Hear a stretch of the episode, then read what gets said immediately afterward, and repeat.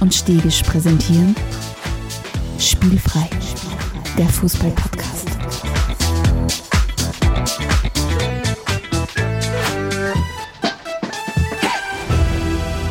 Herzlich willkommen zu einer neuen Folge von Spielfrei, dem Fußball-Podcast direkt aus Graz.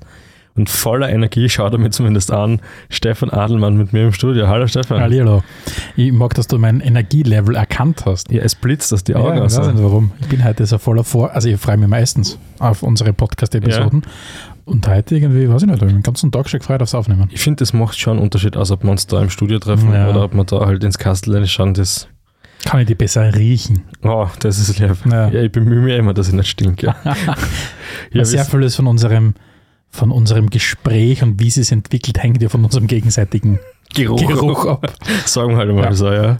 Ähm, dazu gibt es sicher irgendwo eine Studie. Stefan, vielleicht äh, erzählst du mal, warum wir heute überhaupt zusammengekommen sind. 69. Episode von Spielfrei. Der Titel lautet Der Aufstieg von Manchester City. Äh, nachdem wir uns in unserer letzten Ausgabe von, äh, von Liga zu Liga ja schon damit beschäftigt haben, wie sehr im Moment City die Premier League dominiert, mhm. ähm, haben uns für heute vorgenommen, äh, dem Club eine eigene Schwerpunktepisode zu widmen. Das bedeutet, wir werden heute zwischen dem, wenn man so will, alten und neuen Manchester City, also dem Manchester City vor und nach der Übernahme durch die Scheichs im Jahr 2008, also quasi dem antiken Manchester City und dem modernen Manchester City, werden wir unterscheiden und werden uns ein bisschen die Vereinsgeschichte anschauen. Und wir werden damit einhergehend auch einen kleinen Blick äh, in die Zukunft werfen, denn mit Hilfe von City geht es relativ, ganz, relativ gut, wenn es darum geht, zu, zu erahnen, wohin der Weltfußball in Zukunft gehen wird. Ja, bin ich selber schon gespannt, muss ich sagen. Aber zuvor schauen wir wie immer ein bisschen in die Weltgeschichte hinein, hinaus. Und ähm, wo fangen wir an? Ich glaube, der Weg führt uns nach Italien. Ich habe mir vor ein paar Wochen erzählt, dass da diese spezielle Begegnung gegeben hat zwischen Milan und Spezia, wo Spezia dann das Spiel tatsächlich 2-1 gewonnen hat. Und es kam zu dieser kuriosen Fehlentscheidung, wo Milan ein Tor geschossen hat und der Schiri dann abpfiffen hat, weil er halt den Vorteil über, tatsächlich übersehen hat besagter Schiedsrichter Serra hat den Fehler aber nicht nur, sich nicht nur eingestanden, sondern ist tatsächlich angeblich zumindest in Tränen ausgebrochen im Kabinengang und ist von mehreren Milan-Spieler getröstet worden, ja, die gesagt haben, es ist ja nicht so schlimm und das kann mal passieren. Und ich denke mir nur, wie menschlich kann man sein, wenn man als Schiedsrichter einfach mal einen Fehler zugibt und nicht so tut, dass er quasi, also ich sehe da nichts, da ist überhaupt nichts passiert, das ist alles regelkonform. Du, wir, Ehrlich, oder? wir echauffieren uns ja immer wieder über diese ewig gleichklingenden Interviews und alles und, und die Spieler und die, und die Spielerinnen und die Trainer und was werden immer so dargestellt, als wären es nur die reinsten Maschinen. Es ist doch schön zu sehen, wenn es ein bisschen menschelt. Ja, muss man wirklich sagen, wie sympathisch, aber ich denke, wie sympathisch das ist. Aber ich denke es mir ja oft im Straßenverkehr zum Beispiel, wenn jemand aus meiner Sicht etwas falsch macht und sich sofort entschuldigt, denke ich überhaupt nicht mehr drüber nach. Absolut. Absolut. Und die Leute, die das halt gar nicht einsehen wollen, da eskaliert es dann oft. Ja, furchtbar. Wir schauen weiter aber in Italien und fahren bis nach Napoli, wo mhm. ja wir auch schon mal waren. Und wo ich immer wieder betone, dass, dass es mit euch wohin von klasse ist, aber die Stadt hat mir nicht so gedacht, ich revidiere das jetzt einfach. Ich mag mich an, das, an, das, an diesen wunderbaren Napoli-Ausflug ausschließlich nur positiv erinnern und das ist mir wurscht, wenn das ein oder andere Mal abgesagt worden sind oder kein Bier mehr Das finde find ich, find ich sehr gut und wie gesagt, mir ist Napoli in ganz großartiger Erinnerung geblieben, vor allem unsere Schnitzeljagd, um endlich zu diesen verdammten Tickets zu kommen. Genau, und, und um einen der Menschen, den man dort beobachtet hat, geht es an, nämlich um Dries Mertens, der war ja auch in den Nachrichten, weil er nicht weiß, ob sein Vertrag verlängert wird und von sich aus gesagt hat, er will nicht mehr Geld, er will in Napoli bleiben und im Zweifelsfall, wenn sie ihm nicht brauchen können, können sie ja vielleicht seinem Burm äh, einen Vertrag geben, der kommt in ein paar Monate auf die Welt. ein paar Monate auf die Welt erst, ja. Und ja, finde ich einfach herrlich, oder? Also das passt so gut in mein, in mein Bild, das ich von dem Typen habe. Mhm. Ähm, also ich habe das ja schon ein paar Mal erwähnt, für mich gibt es Dries Mertens ist ein Spieler, den ich wahnsinnig gern zuschaue, Lukaku ist ein Spieler, den ich wahnsinnig gern zuschaue und für mich zur Person Dres Mertens so wunderbar zusammenfassend habe ich immer noch diesen einen Instagram-Post von ihm mhm. in Erinnerung vom Anfang Pandemie, erster Lockdown, alle Mannschaften haben waren im Heimtraining und so weiter. Und du siehst dann so, er hat offensichtlich so ein Haus, in der Bucht von Napoli. Mhm. Ähm, du siehst richtig schön aus Meer aussehen. Und dort ist er mit nacktem Oberkörper hat er draußen trainiert und hat irgendwelche Kniebeugen oder was auch immer gemacht und hat dabei in der Hand gehabt, so ein, wie nennt man so, 5 Liter Weinflaschen oder 10 Liter Weinflaschen. ist kein Magnum, was auch immer. Wieder. Ja. Und mit, damit hat er, hat er Kniebeugen gemacht. Ich glaube, der lebt einfach richtig gerne ja. in Neapel. War jetzt vor kurzem habe ich mal ein Video von ihm gesehen, da war er mit seiner Frau ähm, sind sie mit dem Moped halt die Amalfiküste durch runtergefahren. Und das finde ich gut, weil der sagt einfach, hey, ich habe eh die Kohle, habe ich, ich möchte einfach da leben bleiben, Ja. in Happel. Ja, er hat ja gesagt, er hat gesagt, es taugt ihm an, an Napoli halt extrem, dass er dort nicht der Herr Mertens aus Belgien ist, Mhm. sondern der Dries aus Napoli. Und ja, Der- man merkt, dass er da wirklich eine Freude hat. Ja, der wunderbar. Rekordtorschütze von diesem Fußballverein ist. Das darf man echt nie vergessen. Natürlich schwebt über allen Dingen immer der Diego, das Mhm. ist, braucht man überhaupt nicht reden. Aber äh, der Dries ist Rekordtorschütze und sein Stellenwert dürfte sich vielleicht sogar noch mal ein bisschen vergrößern, nachdem der Lorenzo Insigne äh, mit 30 Jahren auf die Idee gekommen ist, in die MLS zu wechseln und jetzt nach Toronto dann geht im So Sommer. ist es aus dem Witteri ja schon eine kleine Verschwörung, weil Diego Maradona, Dries Mertens, da sind doppelte EMs drin. wenn ne? er, wenn er, wenn er, wenn er die Schneid besitzt, dann nennt er seinen Sohn, seine Tochter, was auch immer er, kriegen wird, äh, zumindest im zweiten Vornamen Diego. Ja, wäre wär auf jeden Fall cool. Ich glaube, du kannst da jetzt Mädelkult Diego nennen im zweiten Vornamen. Ich habe jedenfalls nichts dagegen. Ja. Und wir werden dranbleiben und werden berichten. Ja. und dann schauen wir noch kurz auf in den furchtbar kalten, schieren äh, Norden Europas, und zwar in die Premier League. Ähm, nachdem wir es letztens noch bekrittelt haben für diese komische äh, Premier League Covid-Regeln, haben sie jetzt neue Regeln aufgestellt. Sie schauen sich nicht mehr an, wie viele Leute gesamt im Kader fehlen, Hallo Afrika Cup, sondern sie schauen sich nur mehr an, wer, wer im Kader fehlt aufgrund eines Covid, äh, Covid-related Incidents. Okay. Was absolut viel mehr Sinn Ja, macht, ja, ja, weil alles absolut. andere ist total verrückt. Ja. Ich meine eher doch, du sagst, nachdem es nicht mehr drauf schauen, wie viele Leute insgesamt ausfallen oder was, schauen sie einfach gar nicht mehr drauf auf irgendwas. weil Das klingt für mich auch eher britisch im Moment. Ja, wäre interessant. Zum Beispiel zu sagen, wir spielen halt nicht, weil wir nicht wollen. Ja. Schickt uns halt einen anderen Termin vielleicht, wo wir dort. ja, und damit hätte ich gesagt, kommen wir auch schon zu der ersten Rubrik von unserem tollen Podcast. Mm, das Getränk der Episode. Genau, wir trinken mal wieder furchtbar durstig, sind wir im Studio angekommen. Und heute habe ich mitgebracht einen Elderflower Cider, Mhm. also Huller, Ein Holer, ein Holer. Das ich- Holunder, für die, die Holunder, ja, genau. Nein, wirklich. Ich meine, sehr süß. Ich finde es gut, dass ich neben mein Glas Wasser stehen habe, das mir dann wieder ein bisschen runterbringt von meinem Zuckerrausch, den ich gerade erleide. Ich finde, das untergrabt jetzt gerade dein Podcast-Rockstar-Image, wenn du da sagst, dass du nebenbei was anderes Nein, das, und das hinter, ich hinterfrage nur, wie du immer Podcast definierst. Ich sage nicht, ah, Podcast, ah, Rockstar definierst. Für mich ist mein Leben nicht Sex, Drugs und Rock'n'Roll. Ich bin aber trotzdem ein Rockstar. Ich bin halt einfach ein anderer Rockstar. Sei mal offen. Denk nicht immer in so, in so alten, in alten, klischeehaften Vorstellungen von einem Rockstar. Also der moderne Rock Der Rockstar. moderne Rockstar legt Wert auf Bauverträge und, und solche Sachen, weil der moderne Rockstar weiß, dass äh, Eigenheim die beste Ich, Altersvorsorge ich ist. erkläre die Rubrik aufgrund von Nonsens für beendet und schaut weiter zur nächsten Rubrik. wird die Sendung kosten. Die Großen, die Großen, die Großen.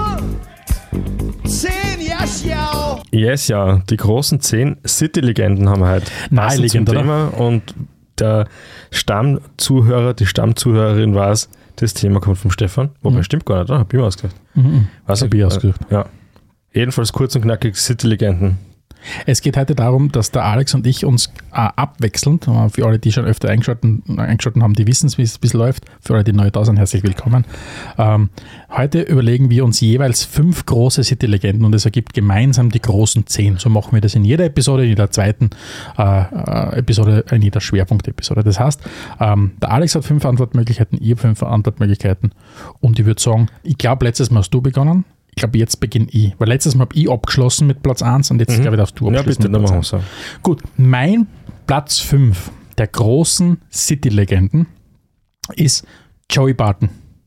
Das Enfant terrible Joey Barton äh, war von 2003 bis 2007 bei City, hat dort 153 Spiele gemacht.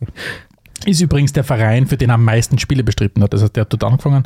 Danach ist er auf Weltreise gegangen, Newcastle, QPR, Marseille und so weiter. Und hat dann 2018 der Kar- seine Karriere beendet und ist mittlerweile Trainer äh, bei Bristol, Bristol Mhm. Rovers. Aber ist für mich eine absolute City-Legende, weil dieser, also wir müssen Joey Barton in, in irgendeiner Legendenliste aufnehmen, so verrückt wie der Typ ist. Mhm. Ähm, und ja, da hat er es für mich bei mir eingeschafft. Okay, ja. Finde ich ziemlich gut. Ja. Mein Platz 5 ähm, bestätigt oder spiegelt das wieder, was du mit Rockstars gemacht hast, nämlich den Begriff ein bisschen neu zu definieren. Ich habe halt eine Legende. Ne? und, und damit ist auf Platz 5 der Mario Balotelli. Hast, ah, sehr gut. Gute Entscheidung. Der, der darf da natürlich nicht fehlen. Ähm, wir haben eh schon öfters dem Mario Balotelli was gewidmet. Das gibt es alles zum Nachhören. Hört sich das an. Es zahlt sich jedenfalls aus. Ich sage nur, er hat Nachwuchsspieler von Zentimeterpfeilen beworfen und hat dann trotzdem noch einen Verein gespielt. Also, es war eine andere Zeit. War das, war das äh, in seiner City-Phase, wo es diese Geschichte gegeben hat mit Why Always Me? Mhm. War, das, war das bei City? Ja, das war das. Das, das, Das geht sogar noch weiter. Das Trikot, äh, nicht Das Shirt halt. Das Shirt hat dann der, ich glaube, der Noel Gallagher gekriegt. Okay. Mhm, der wollte das unbedingt haben und hat sich das im Interview dann geholt. Ja. Ja, tatsächlich. Ja, viele haben das vielleicht gar nicht am Radar, Mario Balotelli bei City, aber natürlich. Und brandaktuell, Mario Balotelli ist ins Nationalteam einberufen worden. Wirklich? Mhm. Schon von Italien und schon im Fußball, oder? Im Fußball und von Italien, ja. Und also für, für die nächsten Länderspiele, ja. Lustig, gut. ja. Hat sich da fangen. Ist der noch in Nizza? Oder wo spielt Nein, der Nein, der spielt irgendwo. spielt Serie B, glaube Serie B. ich. Mhm, bei Okay. diesem Berlusconi-Verein da. Ah, okay. Ja, ja. Ja ähm, und damit übergebe ich wieder an dich. Mein Platz 4 der großen City-Legenden, Joe Hart. Okay. 2006 bis 2018 im Club. Ähm, insgesamt 348 Spiele für, für City gemacht. War zwischendurch oft einmal verliehen und, und seine Kernzeit war sowas von 2010 bis 2016 ungefähr. Mhm. Aber der ist so City-Spieler, der für mich, wenn ich an City denke, ganz schnell kommt in, meiner, in meiner Erinnerung. Spielt Ja. aktuell für Celtic, also Mhm. ist noch immer aktiv. Ich glaube mittlerweile nicht mehr gar so viel zwischen den Pfosten. Ähm, ähm, während dem Spiel, weil er bei Tottenham schon nur eine sehr untergeordnete Rolle gespielt hat. Ich glaube bei Celtic, ich weiß gar nicht, ob er spielt. Vielleicht, Habe ich auch nicht geschaut. vielleicht ja. rede ich einen kompletten Blödsinn und spielt jede Partie, aber ich glaube es fast nicht. Mm, Für das, glaube ich, ist Celtic zu gut und der Joe Hart vielleicht nicht mehr so. Weiß ich nicht, ja. Ja, guter Platz 4. Ähm, bei mir geht es jetzt weiter eigentlich nur mal mit Platz 1. Ich habe zwischen den vier Spielern, die bei mir jetzt kommen, das sind jetzt tatsächliche City-Legenden aus meiner Sicht, habe ich nicht mal wirklich unterscheiden können, wer weiter vorne ist und wer weiter hinten, weswegen ich mir natürlich trotzdem eine Regel gemacht habe. Vornamen, Anfangsbuchstaben, absteigend. Also Okay. absteigend von 1 absteigend oder einfach an. von, Ich glaub, Z, von Z absteigend. Ja. okay. Und damit ist auf Platz 4 oder Platz 1, je nachdem, wie man sieht, Jaja Toure. Mhm. Ja, aber den hat es bei mir tatsächlich überhaupt gewusst, das ist eine Bank bei dir in deiner Listen, brauche ich nicht aufnehmen, weil bei dir sowieso kommt. Ja, äh, die Hörerinnen und Hörer da draußen können übrigens auch überprüfen, ob ich meine, meine eigenen Regeln einhalte. Sollte es irgendwelche Widersprüche geben oder generelle Einsprüche oder Anregungen zum Podcast, jederzeit bitte an redaktion.spielfrei.at. Platz 4, na, Platz 3 bei dir. Ähm, jetzt muss ich ganz kurz ich parallel schnell recherchiert. Ich muss natürlich alles widerrufen, was ich vor zwei Minuten ungefähr gesagt habe. Joe Hart spielt offensichtlich bei Chelsea, äh, bei, Celtic und hat 18 Spiele schon in der Meisterschaft gemacht. Also Blödsinn, was ich geredet habe. Äh, Ja. Mein Platz 3 und ich habe ihn genommen in die Listen an dieser Stelle schon einmal. Nur damit er mal sicher drinnen ist in der Liste. Weil es gibt keine Liste der äh, City-Legenden ohne Sergio Aguero. Ich habe ihn einfach mal genommen, damit er auf jeden Fall drinnen ist. Fünfmal Meister mit City. Ich glaube sogar Rekord, also fast Rekordtorschütze, auf jeden Fall Premier League Rekordtorschütze für, Mhm. für, für City. Und ja, und hat ja äh, Ende Dezember oder im Dezember 2021 seine Karriere beendet. Kurz, na- kurz nachdem er zweimal für Barca gespielt hat. oder? Ja, insgesamt Ja, ein, also er hätte sich auf jeden Fall, muss man wirklich sagen, er hätte sich ein anderes Karriereende verdient gehabt. Finde ich auch. Einer der ganz Großen, die ganz leise verabschiedet worden sind. Ja. Dein Platz 3. Platz 3 und wir bleiben alphabetisch rückwärts. Vincent Company. Oh, sehr fein. Wo ich bis heute nicht verstehe, warum der nicht je, zu jedem Spiel mit dem Lied Bad Company auf den Platz gegangen ist. Aber alles andere hat er wohl richtig gemacht, würde ich sagen. Ja, Ja. viel gut. Sehr Ähm, gute Entscheidung. wir kommen dann später eh noch auf die diversesten City-Mannschaften. Er war in fast jeder der Neuzeit zumindest, trug er eine prägende Rolle. Einer der besten Innenverteidiger, der die Premier League jemals gesehen hat. Und vielleicht kommt er nicht zum letzten Mal vor in dieser, in unserer Auswahl jetzt gerade. Ich glaub's auch, ja. Aber schauen wir gleich, was Platz 2 bei dir bringt. Mein Platz 2 der großen City-Legenden. Und jetzt gehen wir ein bisschen in die, ins antike Manchester City. Ich glaube, meines Wissens der einzige City-Spieler, der einen eigenen Film über sein Leben bekommen hat. Äh, Bernhard Bert Trautmann. Den kenne ich nicht mal. Äh, kennst du, hat den 2018 der Film Trautmann, eine deutsche Produktion, Kinofilm. Das äh, war der Detektiv vom Ralf. Na, äh, Bernhard Bert Trautmann, äh, geboren 1923, gestorben 2013. ähm, also stolze 90 Jahre alt geworden. Und ich muss ganz kurz auf dessen Vita eingehen. Ja, bitte, ja, das interessiert mich. Ähm, weil die Vita arg ist. Okay. Ähm, Trautmann, geboren 1923, ähm, war dann im Zweiten Weltkrieg Fallschirmjäger, hat sich dann freiwillig gemeldet für die, für die Luftwaffe äh, oder für die Wehrmacht und, und ist dann zunächst an der Ostfront gewesen, dann haben sie, ihn- haben sie, haben sie ihn abkommandiert und dann war er an der Westfront und dann ist er äh, gegen Ende des Krieges äh, von britischen Truppen gefangen genommen worden und nach, Nordland, äh, nach Nordengland gebracht worden. Okay. Und 1948 ist er dann freigelassen worden ähm, und hat aber dann das Angebot abgelehnt, nach Deutschland zurückgeführt zu werden. Und hat gesagt, na, ich bleib da. Und hat sich dann niedergelassen in England und hat dann ein Jahr später, 1949, also im Alter von 26 Jahren, bei Man City unterschrieben. Äh, was dann dazu geführt hat, dass es riesengroße Demonstrationen gegeben hat.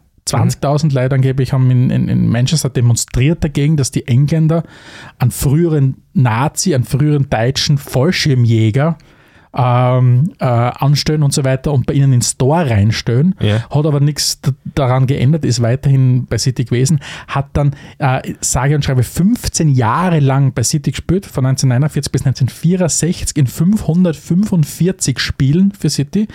Hat, ist unter anderem 1956 Englands Fußballer des Jahres geworden. Wow, fuck, okay. ähm, hat äh, im gleichen Jahr den FA Cup gewonnen und hat das Finale durchgespielt, schwer verletzt und nach dem Spiel ist bei ihm ein, Genickbruch diagnostiziert worden, hat, aber, das Spiel, hat aber das Spiel durchgespielt.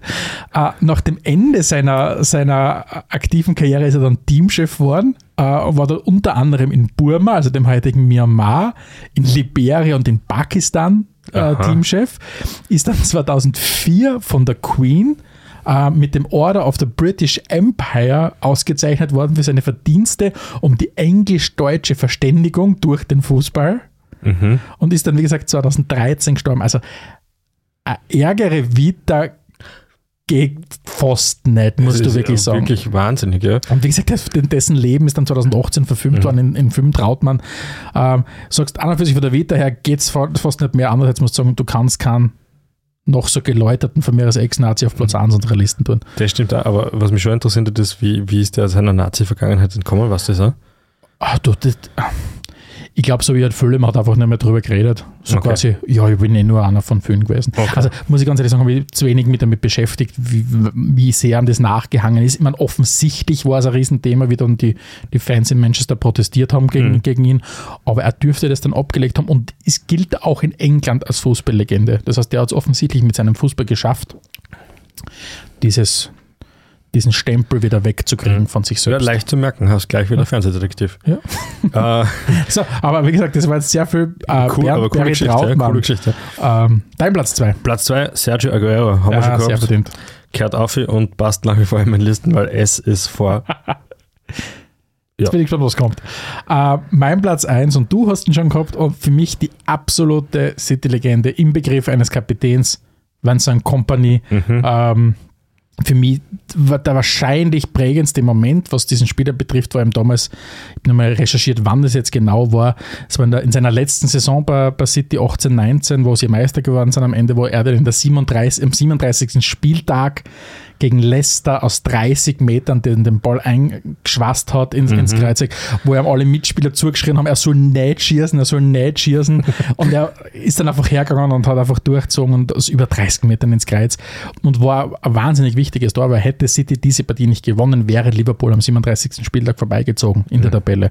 Und die sind ja dann, ja, mit einem Punkt Vorsprung hat, hat City dann die Meisterschaft gewonnen und ja, Company, absolute Legende, ist dann ja nach, nach seiner Saison bei City dann ja im Sommer 2019 zu Anderlecht gegangen wieder. Äh, Spielertrainer zwischendrin sogar. oder? Genau, ein Jahr Spielertrainer, mittlerweile Sp- nur mehr Trainer Mhm. seit, seit 2020.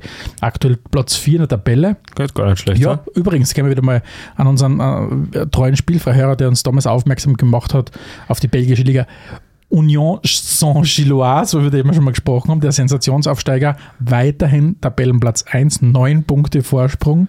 Boah, Das heißt, die sind wirklich auf dem besten Weg, dieses Meisterstück zu vollbringen. Meisterstück und dann Champions League. Ja, ja, der also Wahnsinn. ja. sensationell. Aber auf jeden Fall, Vincent Company für mich absolut großartige äh, und die größte Ver verdienter Platz 1. Wie ich ja auch schon gesagt habe, bei mir ist das jetzt wirklich eine alphabetische Reihung und im Alphabet halt dann weiterfahren ist der David. Der David David Silva, ja. ja. Verdient sich auch bei dir den Platz 1, muss ich sagen. Ja, er passt, er passt auf die Liste. Ähm, sensationell der Techniker, wie man sie selten sieht. Ähm, ungewöhnlich, dass jemand wie er, der so spielstark ist, so lange in der Premier League spielt. Mhm. Oftmals sind solche Leute ja eher in Spanien oder halt in Italien unterwegs. Ist die absolute Ausnahme, hat da das Nationalteam natürlich wie kaum jemand mitgeprägt. Hat alles gewonnen, was zum Gewinnen gibt, de facto. Ich glaube, Champions League fällt ihm vielleicht. Mhm, Das kann sein. Ja, nachdem er ewig lang bei City war, ich glaube, davor hat er nirgends was gewonnen. Nein, Champions League wird ihm fallen, aber ansonsten alles, was im Fußball so Mhm. zu gewinnen gibt. Und ja, Über, über David Silva sage ich immer, der spielt so Fußball, wie Andreas Kuhn gern, gern Fußball spielen wird. Wirklich, das ist, das, ist, das, ist, das ist mir vor allem im Spiel damals, wie, wie Real Sociedad gegen, gegen Sturm gespielt hat, ist mir aufgefallen, Kuhn probiert genau das zu machen, was David Silva macht, nur funktioniert es nicht. ja, es ist auch sehr schwierig, das zu machen, was Ja, der David Silva macht. Das muss man schon auch sagen, ja. Ich glaube mittlerweile schon 34, 35, Er ewig spielt, alt, aber spielt natürlich nach wie vor in- in Spanien bei Sociedad, Real Sociedad. Ja. und macht schon eine ganz gute Mhm. Partie. Äh, interessant übrigens jetzt, wo wir die Listen abgeschlossen haben, kein Kevin De Bruyne. Der, den dachte ich, dass du den mitbringst, ja. Ich habe hab mich auf die verlassen, er würde sich verdienen. Ich sag mal, Not jung. ja, und wenn ich mir unsere Kandidaten auf unserer Liste so anschaue, da muss er sich schon noch verdienen. Ich meine, er ist auf dem besten Weg. Mhm. Sagen wir uns ehrlich, wenn er nochmal seinen Vertrag verlängert und noch zwei, drei, vier Jahre dort spielt, Ja. wird er sich auch seinen Platz dort verdienen. Aber ja, übrigens ganz spannend, was mir in der Recherche aufgefallen ist, weil da, da, seht ihr da sehr viele Namen herumgeistern gehabt. Mhm. Die Schmeichels äh, waren ja auch ein Thema und es war tatsächlich lustig. In der Saison 2002, 2003 Mhm. war der Peter Schmeichel im Kader von City mit 39 Jahren. Okay. In der Saison drauf, 3-4, der Kasper Schmeichel im Alter von 17 Jahren. Ich schau an. Das heißt, der Vater, der, der, der, der Platzwart hat nicht einmal das, das Schüttel wegtun müssen in der Kabine, hat einfach Schmeichel bicken lassen können. Ja, die Nummer vielleicht tauschen, weil Die, Platz die, Nummer haben die Nummer haben's tauschen müssen. Aber tatsächlich, ja. Das heißt, die haben sich wirklich die Klinke in die Hand gegeben, die, die beiden. Ah, Was interessant. sehr, sehr Gab's lustig sicher war. auch nicht oft, ja. Nein, also dass, dass, dass quasi der Vater den, den Platz warm gehalten hat für seinen Sohn. Ja, dann hätte ich gesagt, wir schauen gleich mal rein, wie es um den Aufstieg von Manchester City steht, oder? Spielfrei, Spielfrei, der Fußball-Podcast. Stefan, wollen wir über einen Verein sprechen, dann sprechen wir natürlich als erstes über die Gründung. Genau. Und wenn es kein, Schul kein Schulverein ist, ist es im Normalfall ein Kirchenverein, oder?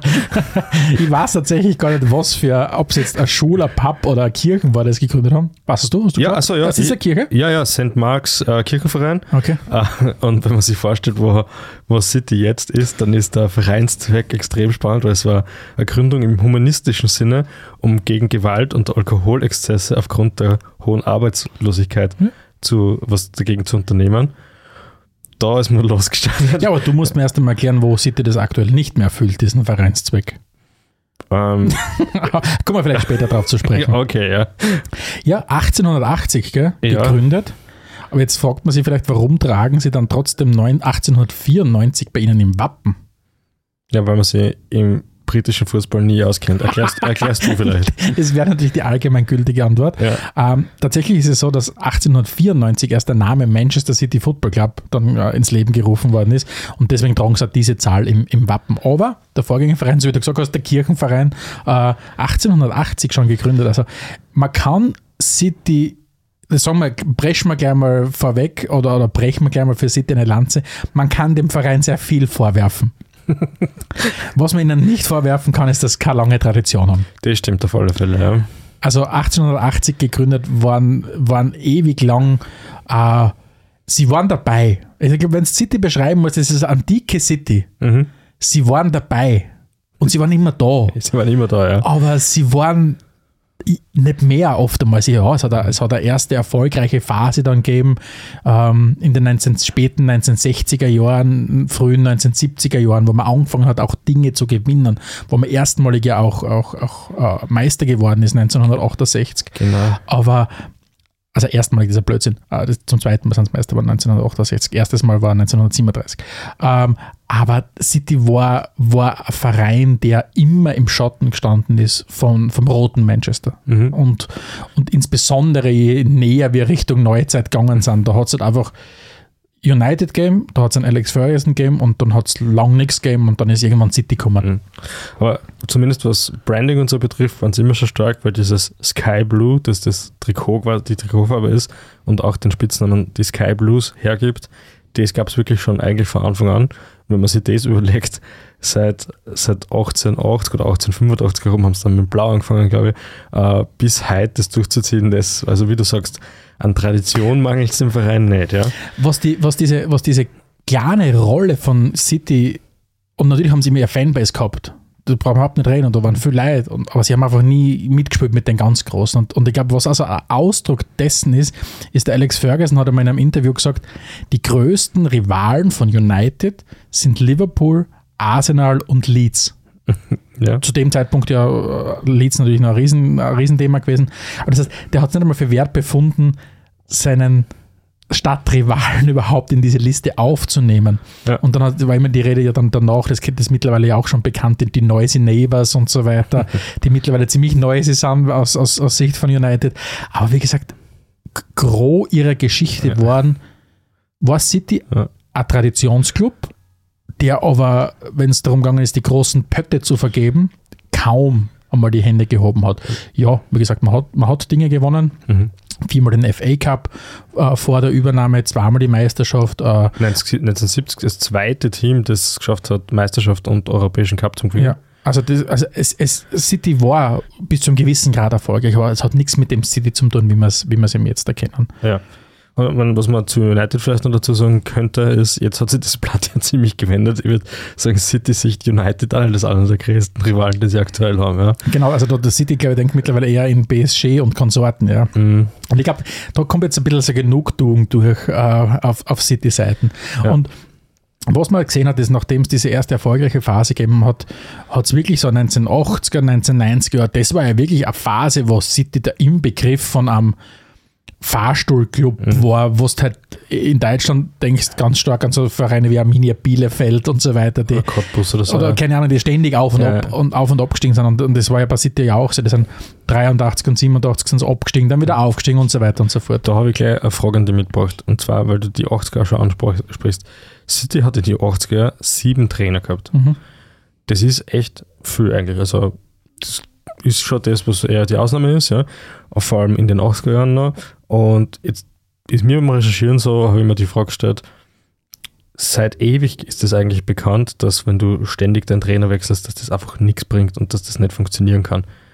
Warum macht man das trotzdem noch? Ich meine, gerade jetzt da zum Beispiel Watford wieder mit dem Ranieri, der jetzt, glaube ich, vorgestern oder gestern gestanzt worden ist, ähm, der drei Monate kriegt. City verhatzt sieben Trainer in die 80er Jahre. Das, das ist ja nicht, woran liegt das? Ich glaube, ich glaub, das liegt daran, wir glauben oft einmal, dass der Verein als Vielzahl von Menschen gemeinsam Entscheidungen trifft. Das ist es ja nicht. Vereine sind ganz stark geprägt von handelnden Personen und das sind oft irre Männer. Muss man wirklich sagen. Also, wann, wann, wie kommen denn viele Leute beim Fußballverein an der Macht, indem sie, keine Ahnung, viel Kohle haben, viel Einfluss haben oder was auch immer. Und ich glaube, die schaffen dann oftmals einfach auch diese, diese Kultur, wo ein Trainer, wenn er nicht sofort Ergebnisse liefert, dem eigenen Anspruch nicht gerecht wird. Du, du hast von dir selber die Vorstellung, ich bin jetzt der große Macher oder die große Macherin und ich hau den Verein nach vorn. Mhm. Und wenn das der Trainer mir nicht sofort schafft, dem Ganzen zuzuarbeiten, gefährdet er ja quasi das, was ich versprochen habe. Weil viele treten ja an beim Verein und sagen, ich versprich, wir machen dieses und jenes. Und das, glaube ich, hat schon seit jeher gegeben. Das ist ja dokumentiert, seit seit es den Fußball gibt, dass einflussreiche Unternehmer, Unternehmerinnen, in der meisten Zeit waren es reiche weiße Männer, Alte, Ja. ähm, den Fußball ganz wesentlich geprägt haben, mit dem sie hergegangen sind, das irgendwas groß versprochen haben. Und das, das siehst du ja bei uns auch im, im Kleinen. Schau, schau dir in Österreich um, geh runter in die Regionalliga, Oberliga. Es gibt ja überall diese, diese ja, Ortskaiser, Landesbezirkskaiser, die jetzt meinen, jetzt pushe ich meinen Verein ganz nach vorn. Ja. Und ich glaube, wenn du da halt einfach einen Trainer hast, der dann nicht sofort das liefert und du einen nervösen Vorsitzenden, Präsidenten, wie auch immer du den bezeichnen willst, dann bist du halt gleich mal geschasst. Und ich glaube, das ist ein, ein, roter Faden, der sich beim Fußball durchzieht, Hm. seit es gibt. Wird vielleicht besser, wenn dann überall nur mehr Fußballfirmen Genau. drinnen sind, Genau. wo nicht eine Person allein was entscheiden Ja, kann. genau. Ähm, bleiben wir nochmal vielleicht ganz kurz noch in den, in den, in den späten 90ern und, und, und frühen Nullerjahren. Also, da sind wir eh schon ein paar Jahre bevor quasi die Scheichs im großen Stil eingestiegen sind. Ähm, die, die Saisons bevor Abu Dhabi, nennen wir es jetzt einfach mal so, den Verein übernommen hat, war City ja wirklich der Inbegriff von, von Mittelmaß. 9. Platz, 16. Platz, 8. Platz, 15. Platz, 14. Platz, 9. Platz. Das waren die Positionen äh, in den sechs Jahren, bevor äh, Abu Mhm. Dhabi Und wenn eingestiegen man ist. noch ein bisschen weiter zurückgeht, dann findet man City sogar in der dritten Liga. Ja. Ja, also das war der absolute, absolute Tiefpunkt äh, 1998, wie man dann in die Drittklassigkeit abgestiegen ist. Ja, man hat es dann wieder geschafft, zwar direkte Aufstiege hintereinander, aber, aber 2001 dann ist schon wieder runtergegangen. Das heißt, Mhm. ein absoluter Vorstuhlclub zu dem Zeitpunkt. Und also wenn man das, das antike Manchester City zusammenfassen, muss man so sagen, viel Tradition, Mhm. gute Fanbase trifft auf einen absoluten Mittelmaßclub, der hin und wieder mal heitere Phasen des Erfolgs zwischengestreit gehabt hat. Auf jeden Fall. Äh, diese gute Fanbase, die du gerade angesprochen hast, die ist ja, wenn man den Traditionalisten jetzt vielleicht zusprechen möchte, City dann auch ein bisschen zum Verhängnis waren, weil du hast ja schon ein paar Mal angesprochen, es kam dann dieser Scheich und hat da finanziell ordentlich einmal umgerührt, äh, eben aufgrund dessen, dass das Potenzial vom Verein so interessant war. Vielleicht erzählst du uns ein bisschen Ja, was dazu. übrigens dieser- es sehr lustig, weil es den schon angesprochen hast, den Scheich, jetzt werden wir gleich sagen, um wen es geht. Ähm, wie dann dieser besagte Scheich hergegangen ist und gesagt hat, ich möchte jetzt einen Fußballverein kaufen. Ähm, was, wenn er sich zuerst angeschaut hat vor City? Hm. Newcastle und Everton. Das heißt, so schließt sich ja langsam der Kreis jetzt mit Newcastle. Endlich haben sie einen reichen Scheich gefunden, der es wirklich kaufen will. Weil es war tatsächlich, bevor City übernommen worden ist, war, man hat einfach geschaut, sehr einfach, weil du willst jetzt so, wenn so eine Matrix aufzeichnet haben, eine Stadt, die, mittel, die groß ist, mittelgroß bis groß, wenig erfolgreicher Fußballverein, ähm, große Fanbase und dann scheinen nicht die üblichen Verdächtigen auf. Manchester City, Ja. Everton äh, und Newcastle. Aber letztendlich ist es eben dann am 1. September 2008 ähm, soweit gewesen, dass der ehemalige thailändische Premierminister, der zu dem Zeitpunkt die größten Anteile am Verein gehalten hat, seine Anteile verkauft hat an die Abu Dhabi United Group, wie es so schön heißt. Die Abu Dhabi United Group ist im Grunde nichts anderes als die Investmentfirma vom, vom Scheich Mansour. Das ist der, der, der, der schaut viel, viel jünger aus, als er ist. Der Typ schaut aus, wie wenn er 25 wäre und, äh, keine Ahnung, sein ganzes Leben nur surfen wird. Ist aber über 50, aber keine Ahnung, die Sonne in, in Abu Dhabi ist offensichtlich sehr gut. Und ich gut, ja. und ich glaube, er hat nicht so viel Stress jetzt da. Ähm, und der, der Scheich Mansour, das ist der, der, auch ein Sohn des mittlerweile eh schon verstorbenen ersten Präsidenten der Vereinigten Arabischen Emirate, der hat halt diese Firma, diese Abu Dhabi United Group und die hat dann um äh, sage und schreibe 210 Millionen Pfund zu dem Zeitpunkt 90 Prozent des Vereins äh, gekauft, äh, äh, Manchester City. Und am gleichen Tag, quasi um schon mal zu untermauern, in welche Richtung das gehen soll, sind sie dann hergegangen und haben äh, den Transfer vom Robinho verkündet. Das war der erste große Transfer, mit dem Mhm. der erste große Flop. der erste große Flop, äh, den sie dann zu, zu, für die damalige vereinsinterne Rekordsumme von 43 Millionen Euro äh, gekauft haben. Aber sie wollten da schon mal ganz klar, ganz klar äh, ja, sagen, wohin die Richtung gehen soll. Das heißt, diese Abu Dhabi United Group hat den Verein gekauft. Mittlerweile gehört äh, Manchester City ja aber nicht mehr der Abu Dhabi United Group, sondern der ja mittlerweile schon doch berühmt berüchtigten City Football Group, über die werden wir heute wahrscheinlich eh noch ein bisschen reden. Aber die City Football Group ist mittlerweile Eigentümerin äh, von Manchester City und diese City Football Group gehört jetzt abermals wieder der Abu Dhabi United Group zu einem großen Anteil. Genau, die Chinesen rennen mit Die und so weiter. anderen Anteile, das ist auch ziemlich witzig. Da gibt es eine amerikanische Firma und eine chinesische Firma. Genau. Und du weißt, wenn, wenn die Emirate, USA und China eine- eine Holding Group machen, dann da, da passiert viel. Ja? Genau. Also du hast das ja, glaube ich, das Richtige gesagt. Diese, es ist ein Holding. Also das heißt, Ja. City ist, gehört einer Firma und diese Firma ist ein Holding und der kehren mittlerweile elf Vereine. Ich habe es mal kurz ausgesucht. Manchester City, New York City, Melbourne City. Äh, für Yokohama City FC hat es nicht ganz gereicht, die heißen Yokohama irgendwas. Marinos. Ja. Montevideo äh, geht sich dann wieder aus, da steht irgendwas mit, mit City und so weiter dabei. Und äh, bei Girona ist das Rebranding, glaube ich, gerade im Auftrag gegeben.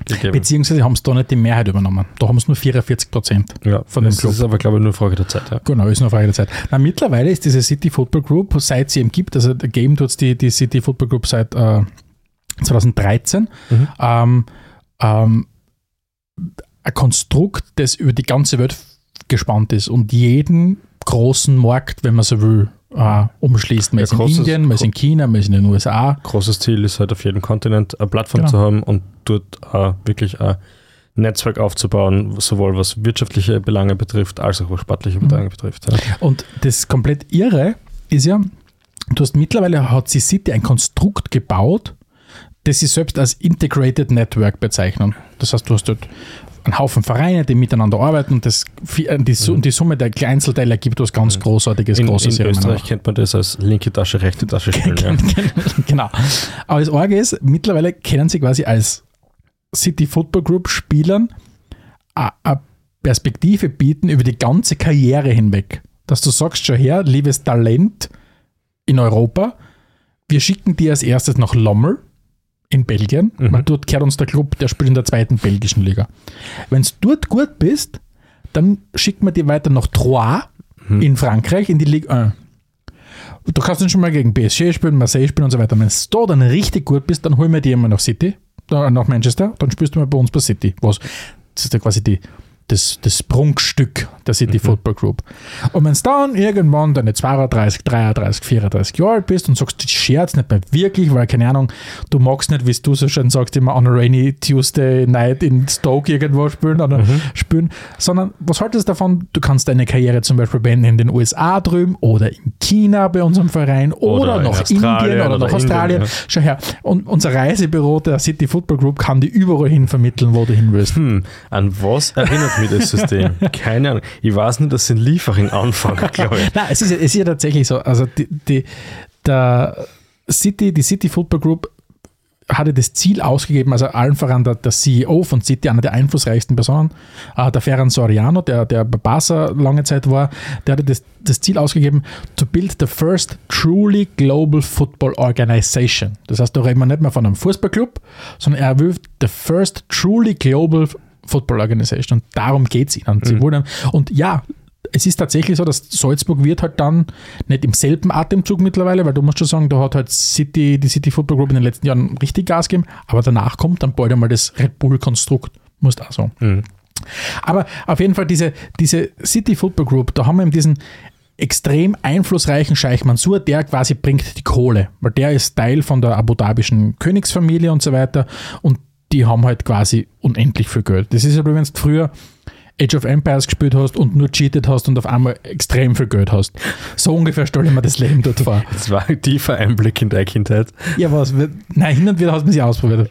Aber hast du dafür gecheatet oder was beim Nein, Computerspielen? nicht viel, aber Ah, hin und wieder hat man mal Hast du gecheatet. jetzt für FIFA oder was, oder was? Nein, natürlich nicht. Aha. Ähm, und auf jeden Fall, der, der, der, der Scheich Mansur schießt halt auf diesen Cheat-Sheet da und der kann halt alle Cheats eingeben und dann hat er unendlich viel Geld.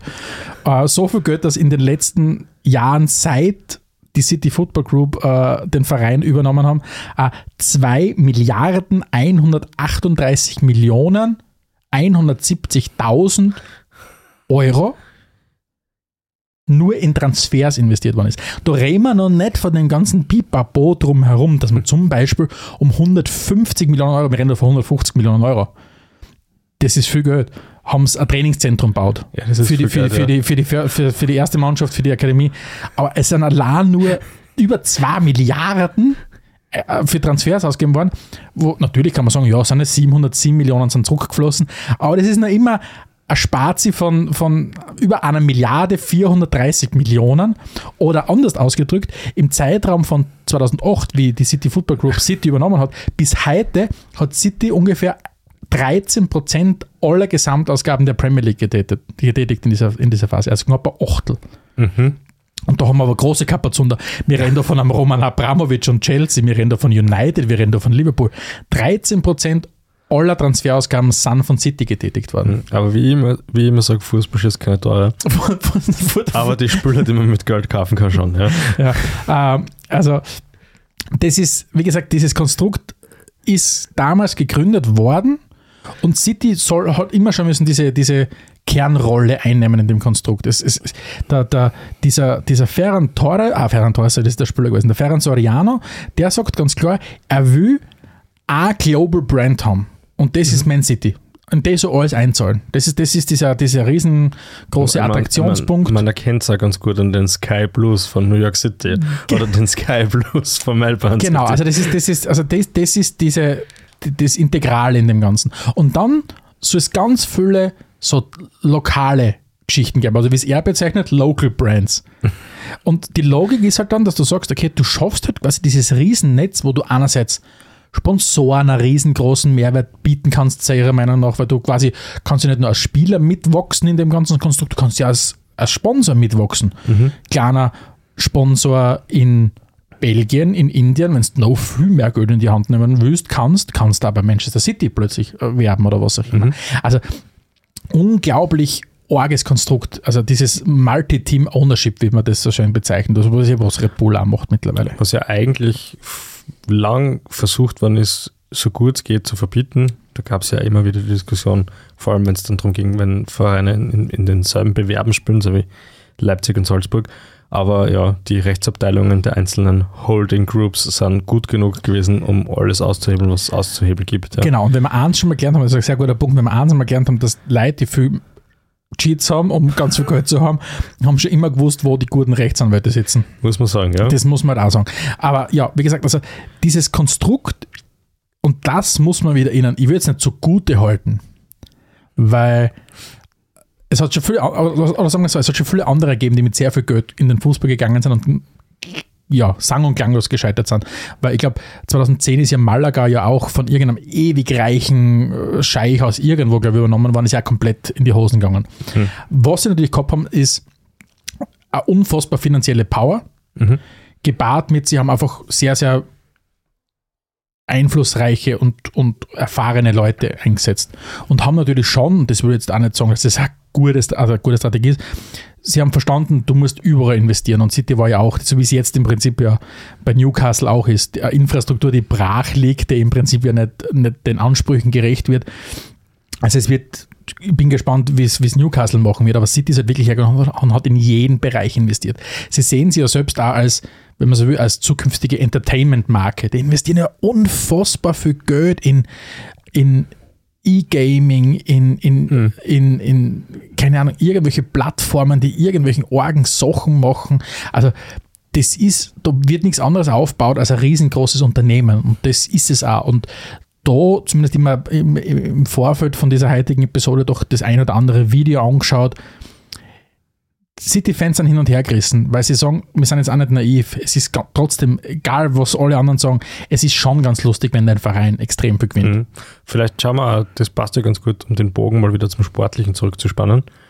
Äh, vor allem bevor man ganz schlecht wird vor lauter Investitionsmöglichkeiten. äh, da gab es ja eine legendäre Meisterschaft 2011, 2012. Und bevor wir auf die Meisterschaft eingehen, möchte ich einen Auszug, und das ist, eh, obwohl das schon viele Kaliber sind, trotzdem nur Auszug aus dem Kader. Ja? Kompanie haben wir schon gehabt, Zabaleta hat gespielt, ja? der Milner jetzt bei Liverpool hat gespielt, Eden Dzeko hat gespielt, als Stürmer neben Carlos Tevez und am jungen Ma äh, Mario Balotelli. Ja? Ein Kolarov hat da gespielt. Mhm. David Äh, Silva zu dem Zeitpunkt schon. David Silva, ein Nasri, ein Clichy, die, die beiden äh, ähm, äh, Toure-Brüder, Jaja und Kola Toure haben da gespielt. Und das ist noch bei Weitem nicht alles, was dieser Kader hergegeben hat. Ja? Jetzt muss ich aber tatsächlich zumindest äh, eine weitere Lanze für, für, für City brechen. Ähm, jetzt hast du schon angesprochen, diese wirklich echt legendäre Meisterschaft. 2011, 2012, äh, 38. Spieltag, United gewinnt 1-0 gegen, gegen Sunderland, ist damit quasi Meister. City ist in der Nachspielzeit nicht mehr mit zwei Toren gegen QPR hinten.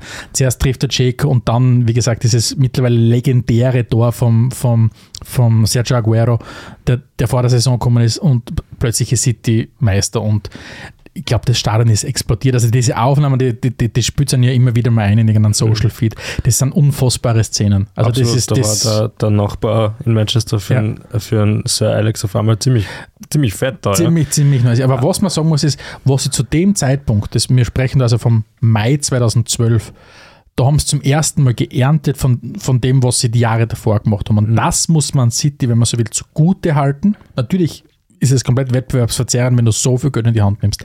Aber sie haben halt zwischen 2009 und 2012 wirklich diesen Kern dieser Mannschaft aufgebaut, der über Jahre hinweg und auch nach 2012 äh, wirklich noch den, den, den, Verein bestimmt haben. Weil was du nicht sagen kannst, ist, dass City jedes Jahr quasi den Verein komplett neu erfunden hat oder keine Ahnung, nur One Season Wonder oder was auch immer geholt hat.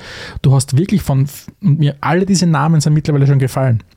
David Silva hat 436 Spiele gemacht für, für City. Aguero 390, Company 360, Zabaleta 333, Yaya Touré 316. Die Listen kannst du ewig fortsetzen. Das heißt, diese Spieler, es ist schon, ich will nicht sagen mit Bedacht eingekauft worden, überhaupt nicht. Da ist, wie wir schon gesprochen, ein, zwei, über 2 Milliarden Euro sind ausgegeben worden. Aber es ist eine Mannschaft zusammengestellt worden, die über Jahre hinweg zusammengeblieben ist. Und sie haben halt auch abseits von den Spielern sehr viel, sehr clever gemacht. Mein Trainer seinerzeit Mancini. Dann im Jahr 2012, glaube ich, Ende 2012 ist dann auch schon der Chiki Begiristin gekommen. Genau, der war ganz kurz und dann ist ja der Pellegrini danach gekommen. Nein, der, der Begiristin war, war Also als Sportdirektor, genau. Sportdirektor ja, bis genau, heute, ne? Das ist genau, von Barca genau, gekommen. Ja, Und extrem schwieriger Vorname. ja, und vor allem echt nicht Spanisch. Äh, Ja. Er ist Spanier. Er ist ein Basket, aber glaube ich, ja. Ja, mit Na, aber- TX, ja, ja, ist Katalane, vielleicht. Ja, ja. Und, und man sieht halt echt, bei all dem, was die, wo die Geld beim Fenster rausgeschossen haben, waren sie halt schon auch irgendwo clever. Oder vielleicht muss man nicht mal clever sein, wenn man so viel Geld hat, das war es jetzt wirklich nicht, ja. Aber, aber es hat so gewirkt, ob es halt schon ewig so einen, einen Masterplan gäbe, eine Philosophie, wie man so schön hat, ja. Spielphilosophie, F- Philosophie, was Wirtschaft betrifft und so weiter und so fort. Das, das hat halt gut ausgeschaut, ja. Und im 2012 ist, ist der Begierstein gekommen und hat dort eigentlich schon gewusst, okay, auf kurz oder lang weiß ich, wen ich als Trainer dort haben möchte. 2016 war es dann soweit. Und, und da muss ich sagen, weil ich vorher schon angesprochen habe, diese Mannschaft, die da zw- zwischen 2009 und 2012 zusammengebaut worden ist, die dann über Jahre hinweg noch weiterhin Bestand gehabt hat, weil die sind ja alle, wie wir schon angesprochen, Company erst 2019, Aguero erst voriges Jahr, die haben ja bis dorthin eine riesen Rolle gespielt. Und dann, wie du sagst, kommt halt dann im Sommer 2016 ein braungebrannter Spanier, äh, der gerade dreimal hintereinander, glaube ich, mit dem Bayernmeister geworden ist äh, und, und heiert dort an und natürlich, wenn du dann halt noch über diese finanzielle Power mit einem stru gut strukturierten Sportvorstand dann halt einer dem Pep Guardiola zugestellt zur Seite, dann bist, landest halt irgendwann dort, wo wir halt jetzt gerade sind, in einer Spieldominanz, die ihresgleichen sucht. Äh, und das ist natürlich, das ist irre, das muss man wirklich sagen. Und ich glaube, man kann, um jetzt dazu bewerten, wie gut hat City gearbeitet, du kannst City nicht vergleichen mit einem Verein, der nicht viel Kohle hat. Um zu vergleichen, die einen haben gute Entscheidungen getroffen, die anderen haben weniger gute Entscheidungen getroffen.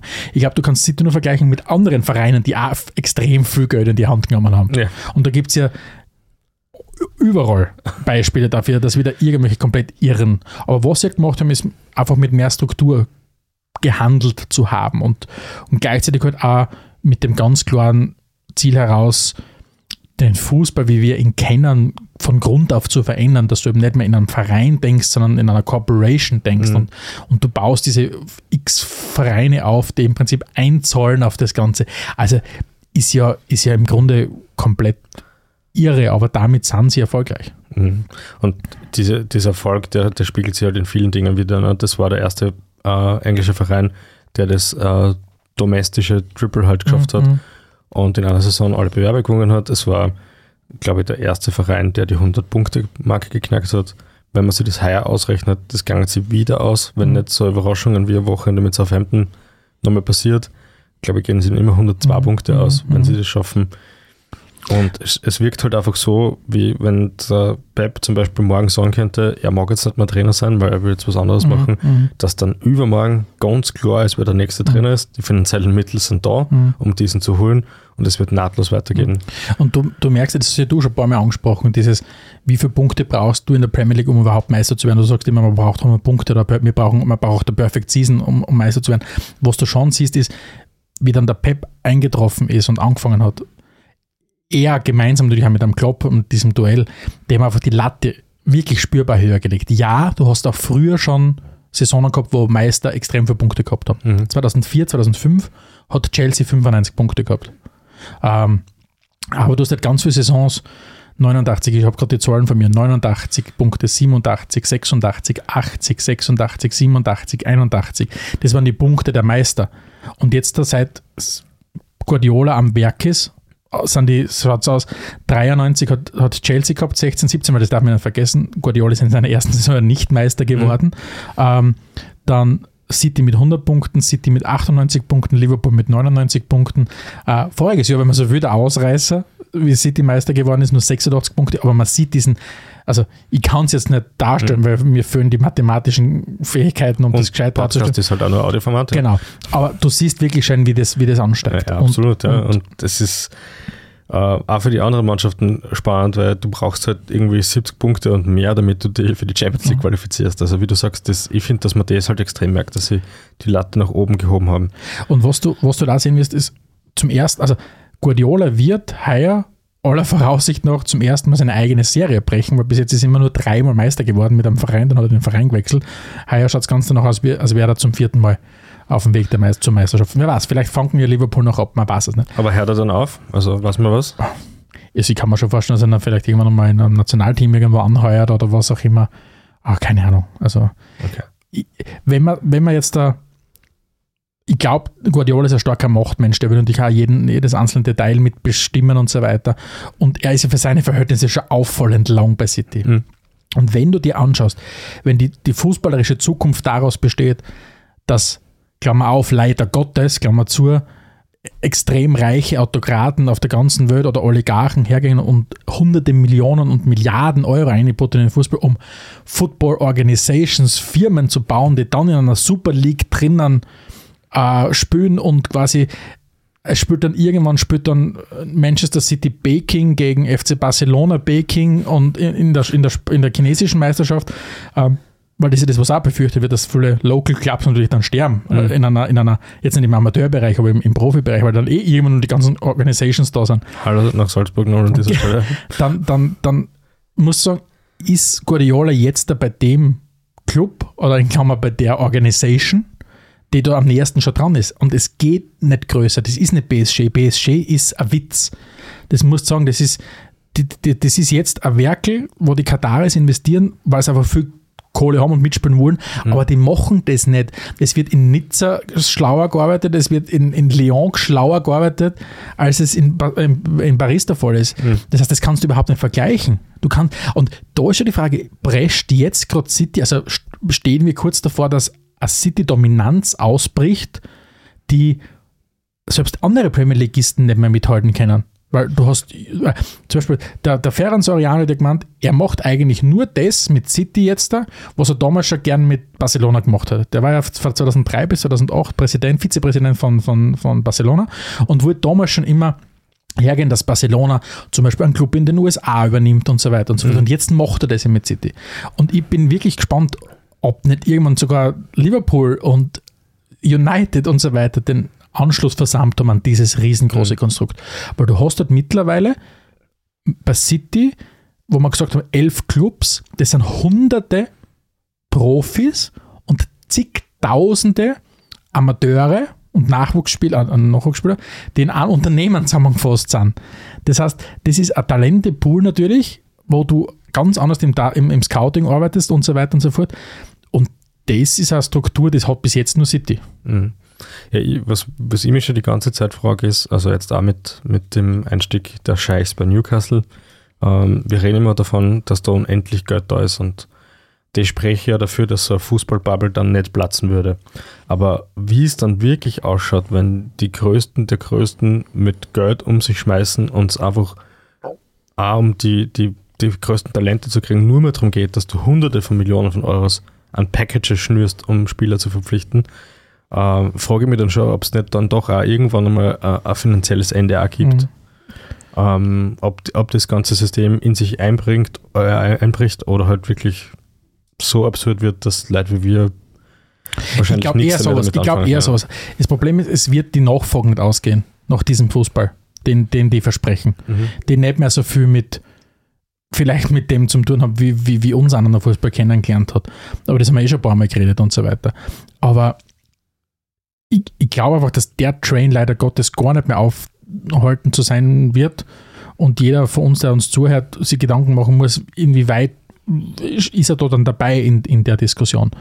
Und weil was wir halt jetzt im Moment sehen, ist halt, dass diese Kombination aus einer Riesenmenge Geld in Kombination mit, mit großen Sponsoren, das dazu holst, einer Struktur, wo du äh, Spieler auf mehreren Kontinenten entwickeln kannst, das führt halt dazu, dass du einen Wettbewerbsvorteil entwickelst, den andere dann nicht mehr einholen können, wenn sie einfach als Verein arbeiten. Mhm.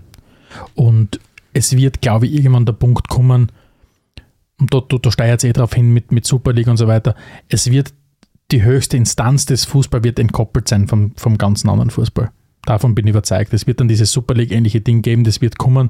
Was hast du gesagt, wann du glaubst, dass das kommt? Ja, ich ich, ich, in, unserer, in unseren großen 10-Jahres-Prognosen habe ich gemeint, dass 2022 sie angekündigt wird.